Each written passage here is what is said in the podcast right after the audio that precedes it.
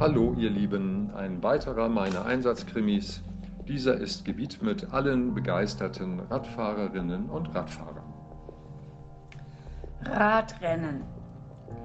Die anfänglich enthusiastische Zustimmung für die Pläne unseres Herrn Bürgermeisters, am 30. Mai dieses Jahres ein Massenradrennen in unserer Stadt stattfinden zu lassen, an dessen Planung und Zustandekommen er auch höchst selbst Hand angelegt hatte, wandelte sich in schieres Entsetzen und wütende Proteste, als bekannt wurde, dass zeitgleich auf eben diesen Straßen eine Messung der Feinstaubbelastung durchgeführt werden sollte, die mit großer Wahrscheinlichkeit in einem Dieselfahrverbot enden würde, gegen welches sich eben dieser, unser Bürgermeister, wegen seiner engen Verflechtung mit der heimischen Autoindustrie vehement aufgelehnt hatte und dass sein Kalkül genau darauf abzielte, die Sportler, deren Höchstleistungen